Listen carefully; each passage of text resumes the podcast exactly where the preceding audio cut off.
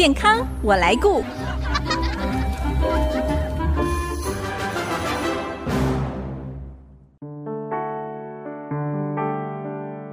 听众朋友，大家好，我是王淑荣，欢迎收听《健康我来顾》节目，一起关心你我的健康。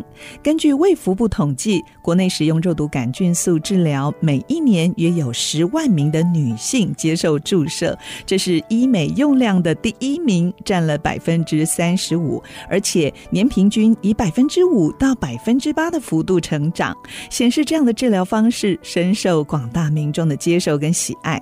的确，肉毒杆菌素对于减少皱纹、瘦脸或者是平滑肌肤都有不错的疗效，但是这么好的制剂，针对脸部微整形，还有哪些问题是单独使用肉毒杆菌素解决不了的呢？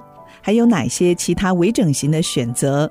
今天我们很高兴再次邀请到美的整形外科诊所整形外科专科医师杨玉丽院长来跟大家分享关于肉毒杆菌素的应用。我们欢迎杨医师，杨医师您好，淑荣姐你好，各位听众大家好，我是美的整形外科杨玉丽医师。杨医师，我在上网啊找肉毒杆菌素的资料的时候，看到哦，其实在美国肉毒杆菌素的疗程哦获得了 FDA 的批准。它不只是在医美方面，它还可以治疗许多医疗的问题。对于一个从来没有接受过脸部肉毒杆菌素治疗的人来说呢，除了知道它有美容除皱的功效，还有哪一些我们是可以知道的呢？是的，其实我个人更喜欢肉毒杆菌素，除了呃美容除皱以外，其他的附加价值啊。那我们回头来说说肉毒杆菌素它的作用原理，嗯，它其实是阻断啊神经末梢释放乙烯胆碱，然后使肌肉没办法收缩。那其实这个同时，肉毒杆菌素它也会阻断其他的呃神经传导物或神经肽的释放。嗯哼，比较通俗的来讲。也就是它阻断了一些传导讯息，嗯，减弱了你的感受或者肌肉活动，是，也就是去敏感化了哦。因此，它对于肌肉过度活动的疾病、腺体过度分泌的疾病、疼痛相关的疾病都会有治疗的效果。嗯，大概有哪一些呢？嗯，目前美国 FDA 核准的使用在膀胱过动症，嗯，这个是肌肉过度活动，是。那腋下多汗，这则是腺体的过度活药。嗯，偏头痛，这则是疼痛相关的疾病。偏头痛也有效哦。是的 啊，只是剂量需要用的比较大哦。那甚至我们这样讲好了，我们一般脸部还有身体肉毒杆菌素美容的治疗，它其实背后也有其他疼痛缓解的好处哦。哦，嗯，举例来讲。哦，像我们一般所谓的新娘肩的治疗，新娘肩就是我们一般肩部的线条是由上斜方肌肉所呈现的，脖子跟肩膀的交界啊、嗯，然后我们可以让这个肩型从比较斜肩变成比较优雅的平肩。哦，难怪讲的叫新娘肩哦，这个名词其实取得很好。是啊、嗯，那当你在做这种治疗的时候，你得到的附加的好处，你肩颈的酸痛是会改善。对，一段。时间打一个肉毒杆菌素、嗯、就可以减缓肩颈酸痛。是的，哇，那很多人可能都需要了。是，那我们一般讲的呃，治疗国字脸，也就是说咀嚼肌发达的人，嗯、那肉毒杆菌素的治疗，它不但会改变你的脸型，它同时其实也会改善你牙关紧闭的疼痛，还有以及半夜磨牙的坏习惯。它这个会让我们半夜磨牙的状况减缓改善吗？是啊，因为你肌肉的强度就会减弱，哦，所以你磨牙就没那么有力了。哇，它的应用还算蛮广的，肉毒杆菌素。是，那我再举另外一个例子哦。嗯、那我们一般打皱眉纹、抬头纹。啊、哦，那会改善脸部的皱纹，其实这也会改善了那个肌肉性的一种头痛。头痛的人，实际上我们也会做肉毒杆菌的施打，减缓他的头痛。那这样会减少他在药物的服用。所以呢，其实肉毒杆菌素比你想象的厉害的多，对不对？真的。那民众哦，在接受肉毒杆菌素的治疗，特别在医美的这个部分，当然就是希望在施打过后可以达到自己。己的期待，但是施打的结果要让民众满意，觉得很自然又有效果。你觉得关键性的因素包括哪一些呢？其实最关键性的因素应该是技术和学理知识，跟剂量有没有关系啊？啊，剂量就是技术的一部分了。哦，是 啊，应该说剂量是技术学理知识的一部分啦。这么说好了，因为要知道用在哪一个部位，什么样的状况需要多少剂剂量，所以它是随着个人的条件，这个剂量使用都不太一样，是不是？哎，它跟个人的它不是固定的，呃，它不是固定的，但是它有一个平均值。啊，就是说，约略从多少的量用到多少的量，根据你肌肉的一个强度多寡。但是我还要特别提另外一个问题哈，其实我们想要改变的目标是脸上的皱纹，对吧？对。但是我们施打的对象却是皮肤下面的肌肉，那这两个东西其实是不对等的。其实这是一个迂回达到目标的方法。所以表示介于这个皮肤跟肌肉中间还有什么？它还有脂肪，所以脂肪的厚度也会影响到你的最终结果。嗯、那肌肉跟皮肤的相关联，呃，好比说，它皮肤是直接附着在肌肉上面呢，还是皮肤是附着在筋膜层上呢？嗯，哦，这样都会影响到结果，所以它不是一个直接的结果。所以施打过后的结果还要考量很多其他的问题，对不对？对，也就是说，影响结果的变数，并不是只有。有施打者是否呃精准的打到肌肉。哦，是。还有其他的变数也是你要考量在内。哦。我举个例子说明好了，一般我们都会觉得西方人脸部的表情比我们东方人多，对。对，那个是因为实际上他们的皮肤厚度还有脂肪厚度没有像我们这么厚。哦，啊，所以呢，一样的呃，在施打的剂量的部分，在西方人。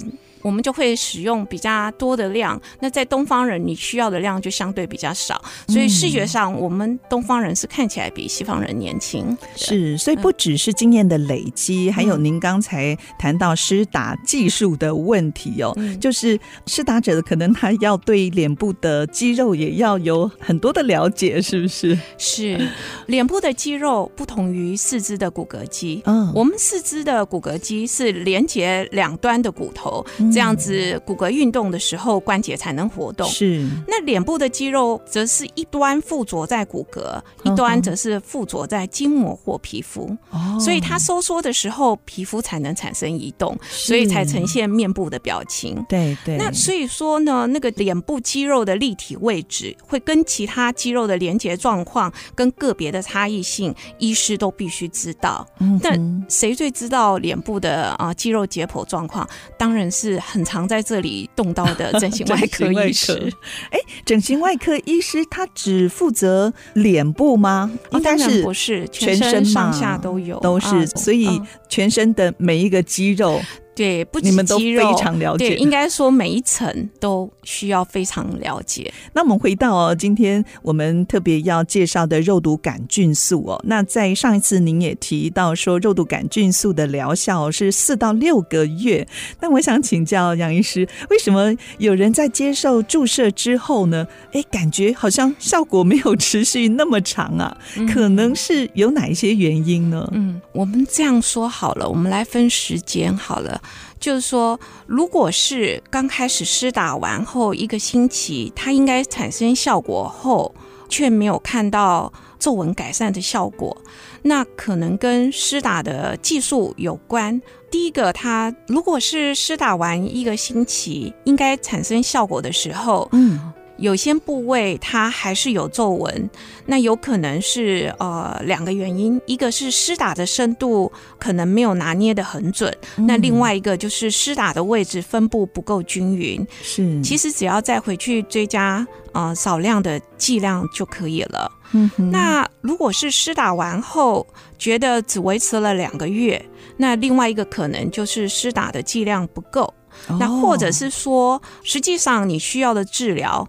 就不只只是肉毒杆菌素，而需要追加其他的脸部填充剂，是啊，来增加你皮肤的厚度或脂肪的厚度来改善。嗯好，哦，那还有一种比较少见的呢，是施打后皱纹完全没有改善，以前是有改善的，可是这次没有。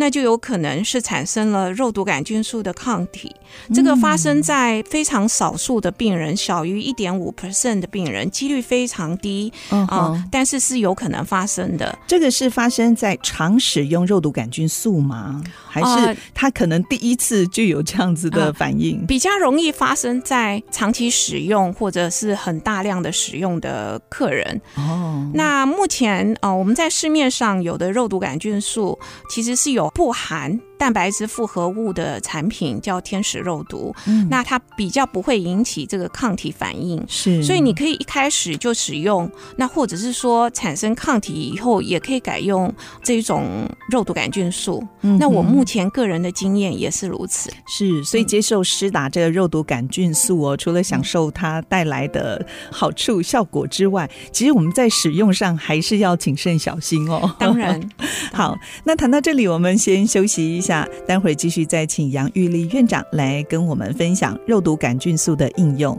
休息一下，马上回来。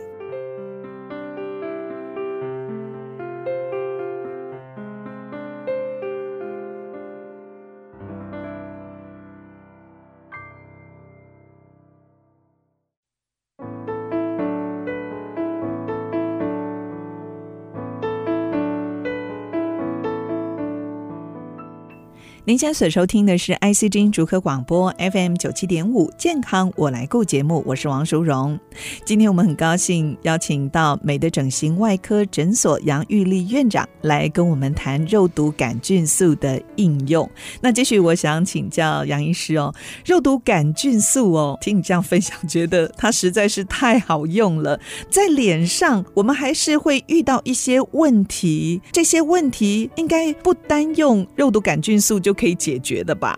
是的，肉毒杆菌素它对于三十多岁脸上出现的细纹、皮肤纤维的粗糙。肌肉过度的活动，那纤维的下垂、往下拉的肌肉跟往上拉的肌肉的不平衡，这些初老的症状的治疗非常有效。嗯、初老哦，那如果像我们这五六年级生怎么办？所以当老化持续进行，嗯，哦，那我们脸部来讲就很像一个往内塌陷的建筑物，往下，往内又往下，对，往内又往下。所以作为支持建筑物的骨架减少了，所以呈现组织饱满的脂肪也萎缩了，那肌肉松弛，外层皮肤也变薄，弹性保水度变差。嗯，那你看到的样子就会比较像是一个。比较小的骨架，然后架着一个松散没有弹性的一个皮衣，凹陷下垂。那这样子要怎么来处理呢？嗯、如果肉毒杆菌素没有办法解决，嗯、我相信医美一定有好方法吧？当然，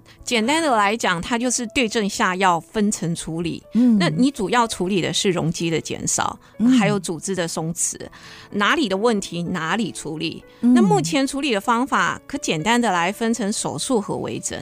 手术的话，你就可以进行自体脂肪移植、植入物的植入，还有拉皮手术。植入物是不是？嗯，哦，植入，呵呵嗯，就是像使用人工骨来支撑你的下巴。这个是大手术吗？嗯、对，也还好啦。这个以后我们再详说、嗯。我们今天就就微整的部分来做说明。嗯，这样。我想一般人能够接受的还是比较属于微整的部分，对不对？嗯、这也是它的接受度比较高，比较高。其实最主要的理由是因为。它恢复期短，然后啊，侵入性算比手术还来得小。好，那我们今天就从微整形的部分来看哦，这种脸部老化引起的凹陷啦、下垂，要怎么样改善呢？好的啊，那在骨架的萎缩的部分所引起的容积的减少是最多的，它需要使用较大量，然后支撑度较好的脸部的填充剂。嗯，那至于脂肪的萎缩呢，这需要比较柔软的填充剂。我讲的脂肪的萎缩是指，当你体重不变，随着年龄的变化，我们实际上在脸部生成的脂肪是会稍微萎缩、变小的，哦、体积变小的。是，嗯，再加上胶原蛋白的流失，对不对？胶原蛋白的流失则是在皮肤的部分，皮肤的改变，皮肤也会萎缩、变薄。那它的改变就是因为它中间的真皮层里的胶原蛋白还有弹性素减少了，嗯、所以它就会呈现一个比较没有弹性跟变薄。的状态。嗯、是，那这时候在皮肤的萎缩，我们就可以用呃保水度增加的一个玻尿酸，那或者刺激胶原蛋白再生的填充剂来改善它皮肤的状态。嗯、像这种玻尿酸呢，嗯、一定是要注射的，或者是用外敷就可以了。嗯，这是一个好问题。实际上。注射的就是你很明确的注射在里面，它一定到达目标地点。是涂抹的玻尿酸其实是一个很大的分子，在我们做涂抹的时候，它只能增加最表浅层的一个保水度，而并没有办法真正的到达真皮层。是啊，所以胶原蛋白比较流失的话，流失比较严重的话，可能还是用注射效果比较好，它比较明确。嗯哦，那像我们刚才所提的，你所有内部的。不管皮肤、脂肪、骨架这些改变，每一种改变你都必须处理，才能完整的改善我们所谓的老化的问题。嗯、就是一层一层的是 来处理。对，好，那这个表面您刚才说可以用玻尿酸、嗯、是吗？是。呃，如果再深层一点呢？嗯，深层一点，呃，我们可以用呃其他的填充物，不只有玻尿酸。嗯、那玻尿酸本身也有分支撑度高的、支撑度小的、粘稠度高的、粘稠度。小的，其实是非常多的。好，那除了玻尿酸，那还有哪一些填充物呢？嗯、呃，目前市面上填充物的种类其实是相当多的。嗯，哦、呃，那我们为了大家比较好去理解这些东西，我们会把它分成三类。哦，简单来讲，比较纯粹的填充剂，像是玻尿酸和胶原蛋白，它是具备填充的效果。嗯哼，那有一些填充剂，它同时是有填充的效果，那同时却是有胶原蛋白再生刺激的效果，像精量瓷、伊莲丝，伊莲丝俗称是少女针。嗯，那另外还有一种是胶原蛋白再生的一个刺激物，像舒颜萃、聚左旋乳酸，俗称的童颜。炎针，嗯、那还有一种就是爱丽丝聚双旋乳酸，俗称的精灵针，那这就属于第三类，它是比较纯粹的胶原蛋白增生剂。好，虽然只有三类，但是种类好像还是蛮多的。那有兴趣的新手要从哪里开始去理解，或者哪些人会需要使用这些填充剂呢？哦，实际上我们在运用脸部填充剂的范围相当的广泛。嗯，哦，我们可以分成两个面向来讲，一个是寻求五官的立体美丽，嗯、另外一个是改善老化的现象。嗯啊，所以如果以年轻人来讲，那我们常把它用来呃增加呃唇的立体度、下巴鼻子的立体度。嗯啊，那这个是美丽的方向。哦，那另外一个呢，在老化、骨架萎缩或者是其他的组织萎缩所造成的一个松弛跟下垂的问题，一样也可以使用这些脸部填充剂来改善。你可以把它想象成水泥，是它就是帮你把那个地基建起来的。哦，所以它可以改善你的立体轮廓，同时也可以改善你失去的那一些萎缩掉的、随着年龄变化的缺少的那些组织。哎，那像这种填充剂哦，都是用注射的就可以达成了，对不对？是是，我们想到填充啊，我们就会想说，会不会填充到最后就不像自己了？会不会有这种的状况啊？啊，是，嗯、呃，因为现在大家为什么很多人会污名化？我觉得是污名化了脸部填充剂，是因为啊、呃，大家看了太多在荧幕上脸部表情非常不自然或过度注射的脸，嗯、对，很僵硬。是，嗯、过度注射的原因是因为他没有太了解脸部的解剖。这样讲好了。其实每个部位有它可以允许的最大的量。是，那你如果超过那个量的一个注射，它就会影响到脸部肌肉的活动。嗯，那这样相对的，它在。呈现他脸部表情的时候，就相当的不自然。是，嗯，哎，像我们如果想要装潢房子啦，室内设计啊，嗯、我们就可以看一个三 D，就是设想设计后的一个蓝图。嗯、那微整形，我们是不是也可以用一些科技的方式看到整形后可能的样子呢？哎，是，其实我们现在是有这样的三 D 照相所。那因为实际上我们施打的剂量。啊、呃，其实很少，有时候是一 cc，有时候是三四 cc，嗯，那个量是不多的，所以它在脸部的改变其实细微的，但确实是可以从三 D 照相来呈现。我们诊所就有三 D 的照相术，嗯，那它可以在治疗前就可以帮你做一个模拟，让你看得到，如果在某个部位打上几 cc 以后，会呈现怎么样的改变。治疗完后还可以做个比较，嗯。最后，请杨医师哦，给胸肌旁，如果说对于脸部填充剂有兴趣，也想要尝试的朋友，哪一些具体的建议呢？在使用上？我通常会选择最合适他的方式，就像我们选一个人，我们不是选最优秀的，我们是选最合适我们的。是啊，那我通常会选择最合适他的一个剂型。嗯、那什么样叫最合适的呢？对呀、啊，因为自己可能也不了解，嗯、对不对？嗯、要看他，假设他的骨架萎缩多，那我就会选择支撑度比较高的填充剂。嗯、那假设他是脸部的脂肪萎缩多，那我就会选择一个质感跟脂肪比较接近的，就是缺什么补什么，那这样子所呈现的效果会是相对上比较自然的。嗯，那对于那种。非常非常要求自然的人，我则会选择胶原蛋白刺激剂，嗯，因为它所呈现的就是一个皮肤的厚度的增加，嗯、肤质的改善，然后跟纤维的容积的增加，嗯、那他就会觉得那个才是他最想要的、最自然的改善。我对自然的定义会比较倾向啊、呃，我会让他拿他以前的照片给我看，哦、那我就尽量让他现在的样子回归到他比较年轻的样子。这样对他而言，他觉得只是恢复他的年轻，是并没有改变他。这个也是很多人想望哎，这样听了我也好心动。